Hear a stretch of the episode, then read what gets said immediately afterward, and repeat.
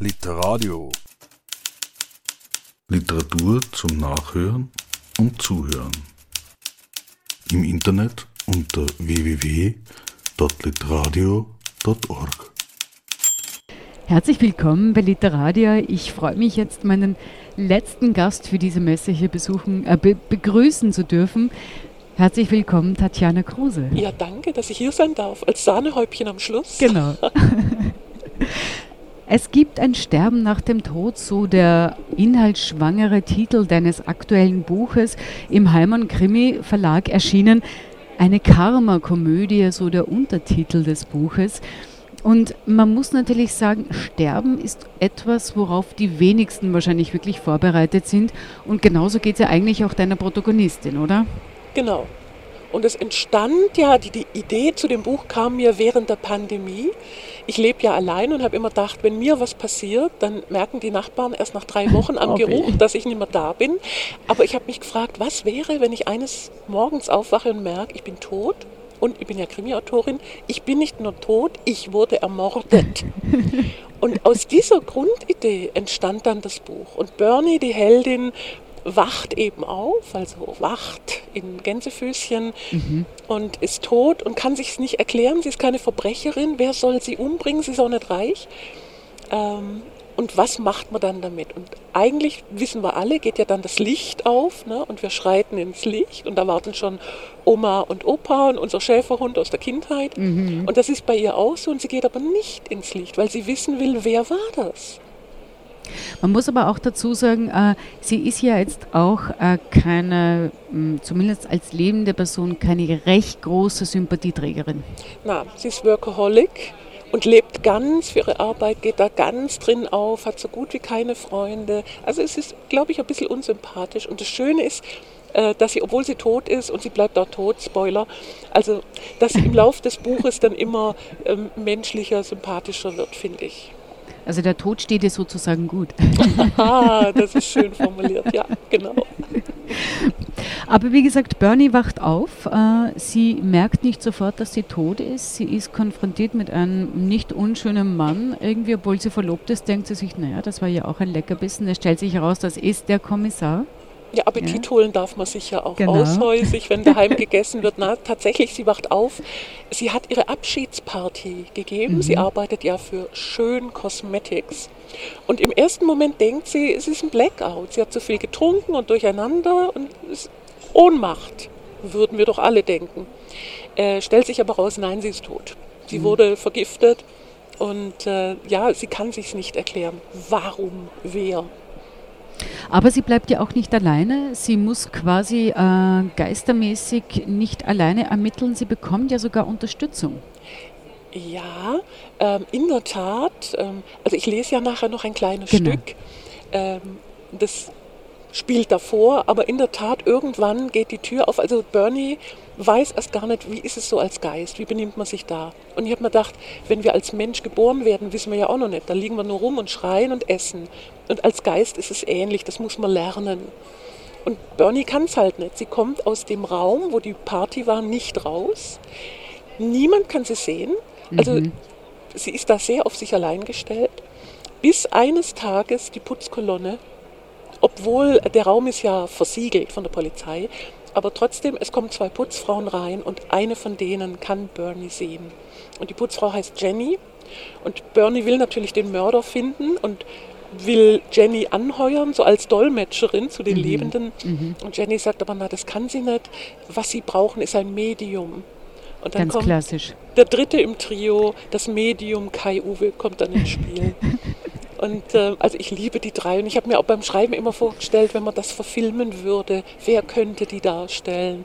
Weil Bernie ist eine gut aussehende Anfang 30erin, Jenny ist sehr, sehr groß, sehr, sehr kantig, hat karibische Wurzeln und dann eben dieser Hänfling, der kleine, schmale Kai Uwe. Mhm. Also herrlich. Mhm. Aber du hast schon erwähnt, du hast uns eine Stelle mitgebracht, die quasi noch vor der Jenny spielt, bevor sie sich treffen und, und äh, Bernie endlich die Möglichkeit hat, äh, als Geist äh, erwachsen zu werden. ja, also sie ist noch in der Vorpubertät. Sie hat ja, so ungefähr, keine ja, genau. Ahnung, mhm, was genau. macht man als Geist. Mhm.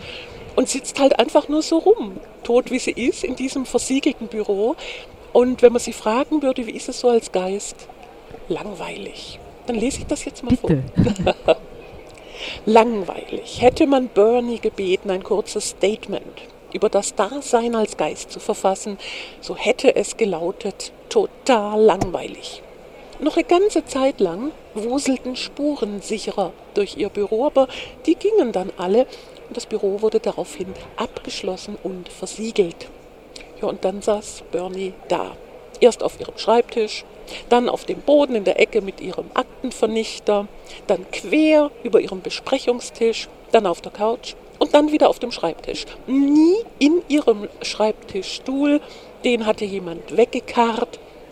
Bernie hatte vor lauter verdammt, ich bin tot, nicht mitbekommen wer, aber vermutlich der Gerke aus der Buchhaltung, so scharf wie der immer auf einen ergonomischen Schreibtischstuhl aus der Chefetage gewesen war. Warum? Fragte sich Bernie ununterbrochen. Sie hatte keine Feinde. Sie war auch keine steinreiche Frau. Niemand profitierte von ihrem Tod. Bernie fing an, durch das Büro zu tigern. Alles in allem war diese Warterei die Hölle. Moment mal, dachte sie, ist das womöglich die Hölle? War das mit dem Fegefeuer eine Marketinglüge? Wer als schlechter Mensch aus dem Leben schied, kam in ein Paralleluniversum der ewigen Warterei. Höllisch genug wäre das als Strafe. Hoffnungslosigkeit machte sich in Bernie breit. Und gerade als sie sich überlegte, ob man als Geist Selbstmord begehen konnte und falls ja, wie genau, nahm ihr Todsein eine Wendung. Denn plötzlich machte sich jemand an der Tür des Büros zu schaffen das amtliche Tatort nicht betreten Siegel wurde ratschend abgerissen. Ein Schlüssel wurde ins Schloss gesteckt und umgedreht. Bernie, die auf der Couch saß, hob den Kopf. Gleich darauf wogten zwei Leiber ins Büro. Ja, oh ja, küss mich, sich überschlagender Sopran. Du machst mich kirre, Tenor, heiser geflüstert. Obwohl sie im Rausch der Pheromone steckten, achteten die beiden darauf, die fleckige Stelle auf dem Teppichboden, an der Bernie ihr Leben ausgehaucht hatte, weiträumig zu umgehen. Einander küssend und begrapschend stießen sie gegen den Schreibtisch. Es war doch bestimmt illegal, das Polizeisiegel aufzubrechen, keuchte die Frau. Das macht es ja gerade so aufregend, stöhnte der Mann. Die leidenschaftlich verzerrten Stimmen, die wie mit Saugnäpfen aneinander gepressten Gesichter und die verknoteten Gliedmaßen machten eine Identifizierung für Bernie im ersten Moment unmöglich. Kurz vor einem High-Performance-Quickie waren die beiden in der Tat ein nur schwer auseinander zu dividierendes symbiotisches Zwitterwesen. Aber dann schnappte Bernie nach Luft. Bei dem weiblichen Teil des Duos, dem gerade Bluse und BH vom Leib gerissen wurden, was nicht nur mit dem Einverständnis der Betroffenen geschah, sondern auch mit deren aktiver, nachgerade ungeduldiger Hilfestellung, handelte es sich um Abteilungssekretärin Biene. Ja, und der männliche Teil war Jannik Bollmann, der stellvertretende Marketingchef der Firma, nicht nur Bernies Untergebener, auch ihr Verlobter. Aber dann fiel Bernie wieder ein, dass sie ja jetzt tot war und Yannick somit Witwer oder wie immer das bei Verlobten hieß. Also jedenfalls war er frei zu tun und zu lassen, was er wollte. Gib's mir, verlangte Biene. Jannik drehte sie um, drückte Biene gegen den Schreibtisch und setzte sein Bollermännchen an. So pflegte er sein Teil natürlich nicht selbst zu nennen. Das war immer Bernies Kosename für seinen Zipfel gewesen, weil der gar so niedlich und klein war, auch im Aktivmodus so wie jetzt. Wenn Physiker die Existenz des Bollermännchens nachweisen wollten, bräuchten sie dafür fast einen speziellen Teilchenbeschleuniger wie im CERN. Aber wenn man Miniaturen mochte so wie Bernie, deren heimliche Leidenschaft es gewesen war, Pets-Spender zu sammeln, dann war das natürlich gewissermaßen ein Plus. Jannik und Biene kopulierten im Staccato-Rhythmus. Bernie rollte mit den Augen. Man unterschätzte Pornodarsteller. Den Begattungsakt auch nur halbwegs so zu gestalten, dass sich das Zuschauen lohnte, war eine echte Leistung. Was Jannik und Biene da boten, fiel jedenfalls in die Kategorie Einschlafhilfe. Bernie verschränkte die Arme. Sie wusste, es würde nicht lange dauern, das tat es bei Jannik nie. Sein Talent war nicht die Einsatzdauer, sondern die Einsatzhäufigkeit und die Unermüdlichkeit, wie das Duracell-Häschen. Oh ja, stärker, mein Hengst, stärker. Ja, du kleines versautes Cowgirl. Bernie war ja nie eine Freundin von Sexgesprächen gewesen. Bei ihr war es immer stumm, aber dafür hochkonzentriert zur Sache gegangen. Und wie nicht anders zu erwarten, war gleich darauf Schluss. Jannik ließ sich schwer atmend auf den Rücken von Biene sinken und Biene zog derweil etwas aus der Stiftablage auf Bernies Schreibtisch und flötete. Oh, das ist ja süß. Darf ich das behalten? Und dieses Teil ist dann entscheidend für die Aufklärung des Mordes. Ja, nach dieser kleinen, zum Glück auch sehr kurzen Einlage. ähm, es heißt ja eine Karma-Komödie. Und Karma, muss man ja sagen, wenn man das jetzt auf das Buch umlegen würde, vielleicht ist es ja ganz gut, wenn Bernie nicht ins Licht geht, weil womöglich kommt sie dann im nächsten Nebenjahr als Brombeerstaude oder ähnliches raus bei ihrem Verhalten. Aber die Vorstellung, mit diesem Karma und Wiedergeburt zu spielen, was hat dich daran gereizt? Ja, wenn ich ganz ehrlich bin, das Karma stammt nicht von mir. Okay. Ich hätte es immer nur als Krimödie bezeichnet, also das Kind der Liebe aus Krimi und Komödie. Ähm, der Karma-Gedanke ist Bernie gar nicht so wichtig. Mhm. Also sie hat nicht Angst, dass sie Regenwurm wird im nächsten Leben, sondern sie bockt einfach. Sie will nicht tot sein, bevor sie nicht weiß, wer sie ermordet hat, weil das gar so unverständlich für sie ist. Und lange, lange, ich glaube, das kann man jetzt sagen, ohne dass es spoilert, weil er stirbt dann auch gleich, der Yannick, denken alle, es muss eine Beziehungstat sein. Mhm. Also in neun von mhm. zehn Fällen ist es ja so. Ähm, war es aber nicht. Also wie schon angedeutet, der Yannick ist dann sehr schnell tot. Und von da entwickelt sich dann der eigentliche Plot im Krimi. Worum geht es wirklich?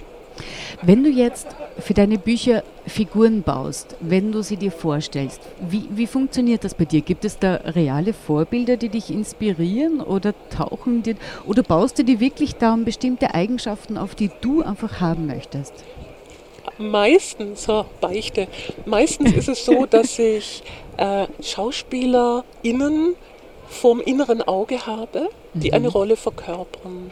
Also im letzten Roman hatte ich einen, der hieß dann Klaus Kinski, also nur im Entwurf für mich, weil ich dann immer sofort beim Schreiben genau gewusst habe, das ist so ein kleiner, der geht immer sofort in die Luft. Das war Aha. für mich der Kinski. Also so ein Und kleiner, klubschäugiges Tourette-Syndrom auf zwei Beinen. Genau, mhm. das immer irgendwelche Erdbeermünder küssen will. Ja, genau. Und erst am Ende, wenn das Buch fertig ist, dann nehme ich einen Namen, für den ich dann auch nicht verklagt werden kann. Also es muss ja schon weit weg sein von der Wirklichkeit. Aber beim Schreiben habe ich eben immer was vor Augen. Also ein Schauspieler, Schauspielerin. Also du hast tatsächlich einen Film ja. im Kopf.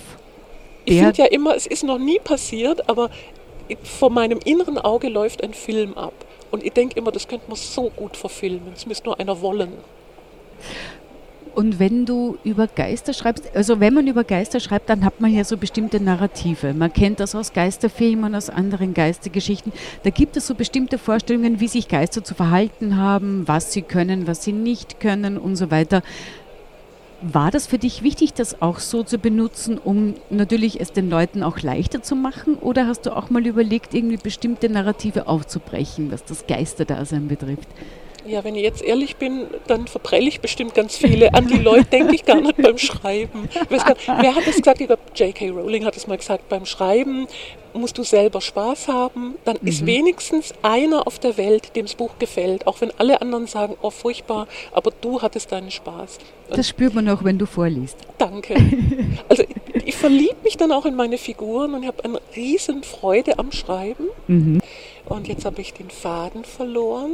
Was war die Frage? Die Geisternarrative, die Geisternarrative deren du dich bedienst. Entschuldige, genau. genau. Bin auch nicht mehr die Jüngste. Ähm, hinten im Buch steht ja die Danksagung. Und da kann man nachlesen, und das ist nicht gelogen. Ich bin in einem Haus aufgewachsen aus dem frühen Mittelalter. Und da gab es einen Geist. Ich war als Kind absolut davon überzeugt, im Treppenhaus ist eine Präsenz. Ich kann es gar nicht beschreiben. Also es war mhm. natürlich nichts mit Kettengeräuschen.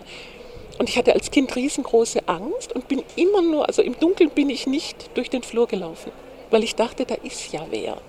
Und da habe ich ganz lang habe ich darüber nachgedacht, ob ich mal über sowas schreiben soll. Ich wollte jetzt aber nichts Paranormales, sondern ich wollte wieder eine heitere Komödie, wo das halt eine Rolle spielt. Wenn man die Prämisse akzeptiert, dass man vielleicht noch so, wie die Buddhisten ja glauben, so 49 Tage präsent mhm, ist. Mhm nach dem Tod. Wenn man das akzeptiert und sich einfach darauf einlässt, was würde man da tun in diesen 49 Tagen? Und ich fand das eben spannend, die Bernie dann auf Mörderjagd zu schicken mit zwei GehilfInnen. Genau. So, jetzt habe ich den Faden verloren, weil ich glaube, ich jetzt auch, jetzt habe ich nämlich, ja, nein, jetzt habe ich über die 49 Tage nachgedacht, weil es eine seltsame Zahl ist. Ja, habe ich mal irgendwo gelesen. Ich habe es jetzt recherchiert, aber ja. das ist mir im Kopf geblieben. Ich habe das Buch Der Weg der weißen Wolken äh, sehr geliebt äh, von einem Deutschen, der tibetischer Mönch wurde. Und da stand irgendwann an einer Stelle, dass man ja nach dem Tod noch 49 Tage da ist, so um das so ein bisschen abzuschließen, das irdische Dasein und dann bereit zu sein für die nächste mhm. Existenz. Und diese 49 Tage waren mir immer im Kopf. Was ja ein bisschen dem widerspricht, was uns die katholische Kirche ja, die ja bei uns vorherrschend ist, äh, eigentlich um, äh, was das Sterben betrifft, ja so vorsagt, oder?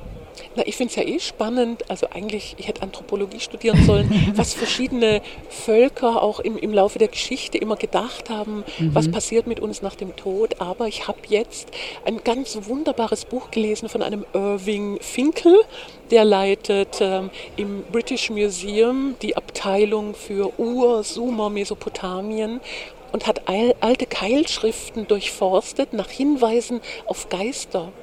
Und darüber hat er ein Buch geschrieben. Ähm, und das ist gar nicht, das ist 3000 Jahre her und die haben doch eine ähnliche Vorstellung von Geistern gehabt wie wir. Also diese Präsenz und es gibt Gute, die mit sich im Reinen sind und vielleicht nur warten, weil mhm. sie geliebte Menschen noch mhm. beschützen wollen. Und es gibt böse Geister, die sind einfach scheiße drauf, weil sie nicht tot sein wollen und die ärgern dann alle. Und das fand ich hochspannend, dass es da so ein verbindendes Element gibt über, über die Jahrtausenden, über eben alle Kulturen. Eben, und in China gibt es ja auch die Vorstellung, wenn man beim Begräbnis des Verstorbenen, der Verstorbenen, zu wenig an diesen äh, Gaben verbrennt oder hergibt, dann kommen sie zurück, weil sie sauer sind. Ja, würde ich auch. Ich würde zurückkommen. du willst unbedingt ein Papierhandy haben. Ja. Nein, ich fand das spannend. Aber es geht eben nicht, also das Buch ist wirklich nur eine heitere Komödie. Ich wollte da nichts erklären und mhm. man soll einfach Spaß beim Leben haben. Und was ich schon an Feedback bekommen habe, hat mich sehr gefreut. Und das heißt immer, das kann man so in einem Rutsch durchlesen. Und das finde ich immer ganz herrlich, so als Entspannungslektüre. Das Leben ist hart genug im Moment. Und dann gönnt man sich so einen Kruse-Krimi. Ich finde das Toll. Aber das Interessante dabei ist, wenn du sagst, man soll Spaß im Leben haben und dann liest man oder, oder dann, dann schreibst du eigentlich über Sterben oder über eine Tote, oder? Ja, weil alles, also man kann überall das Komische sehen. Hat das nicht Karl Valentin gesagt? Alles hat drei Seiten, eine negative, eine positive und eine komische, sein, eben ja. auch das Sterben. Ja, ich weiß ja nicht. Ich denke ehrlich gesagt auch wenig über Sterben nach. Wie gesagt, auch ich bin wahrscheinlich jemand, der wäre heillos überfordert, sollte, ich, sollte es mir so wie Bernie gehen. Ja. Ja. Wobei ich beschlossen habe, ich würde jetzt nie so eine große Büroabschiedsfeier machen. Ich bin jetzt vorgewarnt, ich weiß es jetzt. Aber trotzdem, diese, diese Kombination auch aus, aus überhaupt Krimis zu schreiben, über Sterben zu schreiben, man beschäftigt sich ja dann doch viel immer mit dem Tod, oder? Wie geht es dir damit als Autorin? Ja, ich schreibe ja jetzt keine, und das hat man, glaube ich, gemerkt. Obwohl, ähm, also meine Bücher sind ja alle Fiktion im wahrsten Sinne des Wortes. Ich schreibe, ich schaue das nicht dem Leben ab, obwohl mhm. ich mich vom Leben inspirieren lasse. Aber es ist ja alles einen Ticken überzeichnet. Ich glaube, da kommt man nie in Versuchung zu denken, buh, das ist jetzt aber arg gruselig. Ich habe ja auch immer saubere Leichen, also weitgehend. Da kriegt man keine Albträume ja, von. außer der Teppich, der hat einiges abbekommen. Ja gut, der Fall. Teppich hat einen Fleck und es gibt ja, oh, spoilere ich das jetzt, es gibt ja ein Leichenteil, das man findet. Das ist auch nicht so sehr sauber. Aber ich glaube, da kann man drüber weglesen. Das geht so unter im, im Fluss der Lektüre. Nein, meine Bücher sind wirklich, wenn man nach einem Gruselkrimi greift, dann weiß man wirklich, das ist jetzt heitere Unterhaltung. Und ich habe auch gar kein Problem damit, wenn man mir vorwirft, das sei Eskapismus, Literatur. Ja bitte, das ist Absicht. Aber ist das denn tatsächlich irgendwie so negativ, wenn man jetzt unabhängig davon, in was für Zeiten wir leben, aber Geschichten sind doch immer eine Art von Eskapismus und Eskapismus ist doch auch äh, etwas sehr Befruchtendes, also so empfinde ich es ja auch. Ne? Ja, es ist ja immer Ansichtssache, was man draus macht. Ja. Man kann auch in Eskapismus-Literatur noch viel reinschieben, was die Leute vielleicht zum Nachdenken bringt. Aber ja, Aber hast du jemals darüber nachgedacht, äh, anders an diese Themen, die dich zu diesen Büchern inspirieren, heranzugehen? never ever Verbrechen ist mein Leben.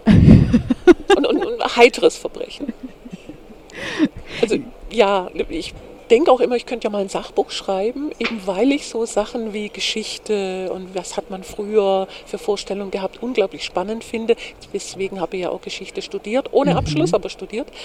Also Sachbuch wummert mir da immer noch durchs Hirn, aber wenn ich mich dann an den Schreibtisch setze und anfange, dann kommt doch wieder so sowas bei raus. Ist bei dir schon jemals eine Autorin gestorben? Nein. Nein, ich überlege gerade. ähm, ich habe ermittelnde AutorInnen in Kurzkrimis.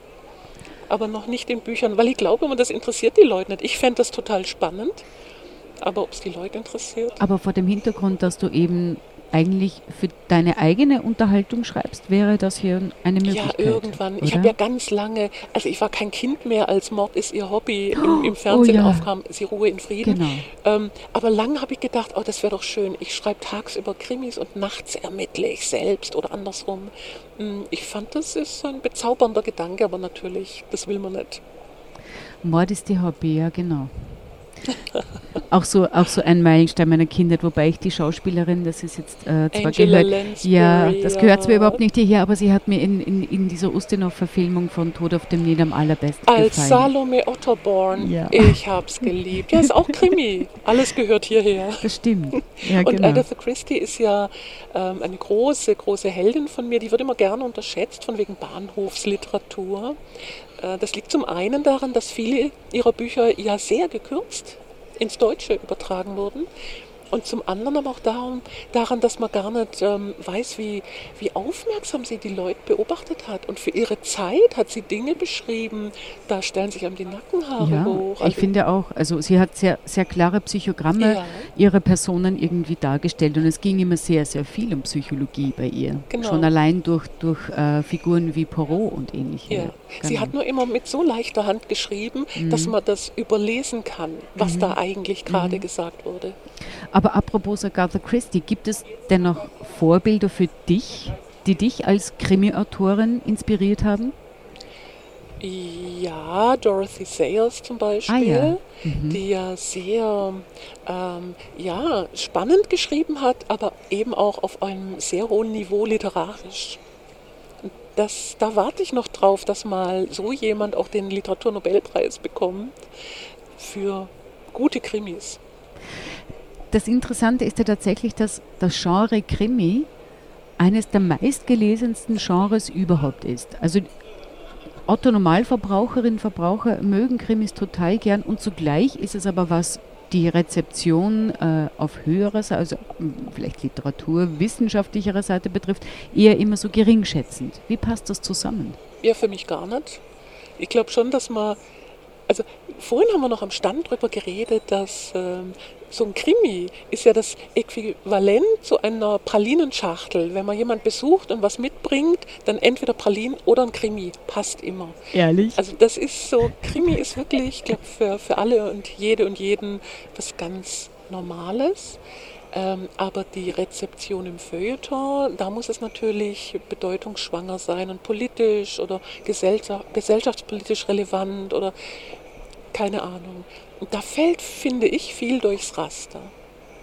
Wobei es ja natürlich äh, gerade wenn ich jetzt so an die düsteren Varianten der Krimis und Thriller denke, die da in, in Norwegen und ähnliche spielen, die sind ja doch auch sehr hochpolitisch. Also ganz so äh, unpolitisch kann man natürlich dieses Genre nicht deklarieren. So ist es ja nicht. Nee, eben gerade. Genau. Und das macht es ja für auch viele auch so interessant, weil da ganz heiße Themen angesprochen werden können, aber doch verdaulich. Also es, ne, man beschäftigt sich mit Themen im Rahmen des Krimis, mit denen mhm. man sich sonst in der Zeitung nicht beschäftigen wollte. Aber was auf jeden Fall überhaupt nie wahrgenommen wird, sind heitere Kriminalromane. Weil das ist ja wirklich wie Heftchenroman. Das kann man nicht ernst nehmen. Und das finde ich schade. Klar, das aus Betroffenheit natürlich, mhm. aber ganz generell, wenn ich selber lese, merke ich ja auch, dass äh, solche Bücher heiße Eisen anfassen können auf eine Weise, die nicht abschreckt, weil man immer dabei schmunzelt und lacht. Mhm. Ja, was mich natürlich auch gleich zu der Frage bringt, was hast du als nächstes geplant? Oh. Oder, oder, oder willst du nichts verraten? Oder, oder gibt es schon so eine Inspirationsquelle? Hast du schon so einen Film im Kopf? Ich war schon auf Recherchereise, also uh. es wird einen Krimi geben. Wo warst du? In Venedig. Oh. Jetzt, wo Donna Leon da nicht mehr ist, kann ah, ja. ich ja diese Lücke ausfüllen. Jetzt kann es lustig werden. Donna Leon ist weg, jetzt kann es lustig werden. Und es wird einen neuen Seiferheld geben. Mhm. Da freue ich mich auch schon drauf. Und ich habe ja immer viele Projekte am Laufen. Und wenn ich nicht so grottenfaul wäre und nicht immer auf der Couch liegen würde und streamen, dann hätte ich, glaube ich, 100 Bücher im Jahr. Aber immerhin eins reicht ja auch. Und du schreibst ja auch Kurzkrimis, hast du ja vorhin angedeutet. Ja. Passiert das auch immer so parallel? Können wir da auch mal was erwarten, eine Sammlung? Ja, es gibt ja schon Sammlungen von mhm. mir, nur jetzt im Moment, das ist natürlich auch pandemiebedingt, ähm, ist das mit de, den Kurzkrimis weniger geworden aber ich schreibe fleißig weiter. Also wenn dann wieder die Anfragen kommen, meine Schubladen sind voll. Na immerhin, dann kann man der Dank Pandemie ja eigentlich auch Danke sagen, oder in gewisser Weise. Ja, es gab, ja. Alles hat, also egal was, ist nicht nur schlecht, es hat auch immer was Gutes. Mhm. Es gibt ein Sterben nach dem Tod. Der Titel, da muss ich nochmal zurückkommen. Der Titel, hm, wer stirbt denn eigentlich? Eben, wir wissen, es, es, klingt im ersten Moment so, als würde jemand zweimal oder dreimal oder viermal oder öfter ja. sterben können.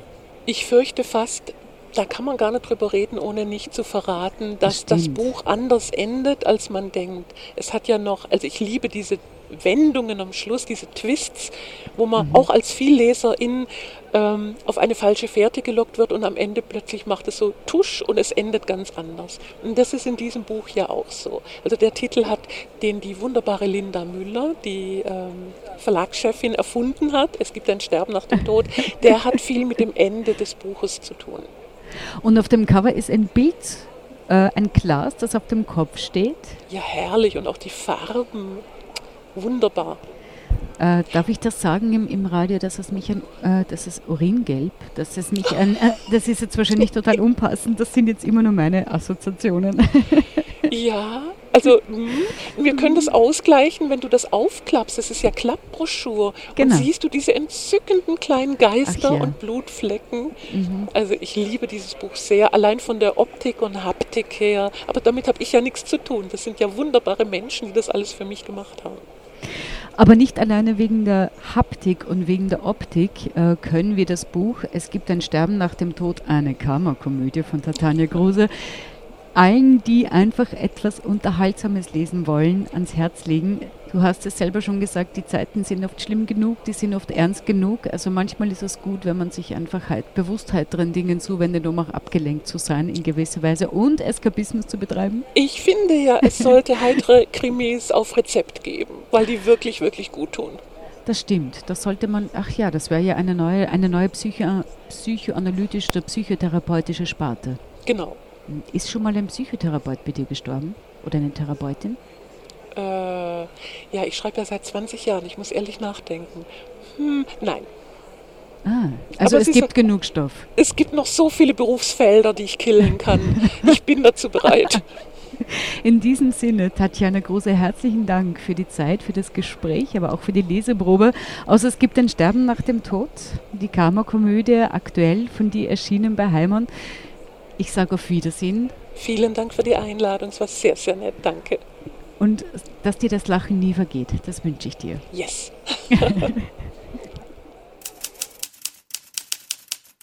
Literadio. Literatur zum Nachhören und Zuhören. Im Internet unter www.literadio.org.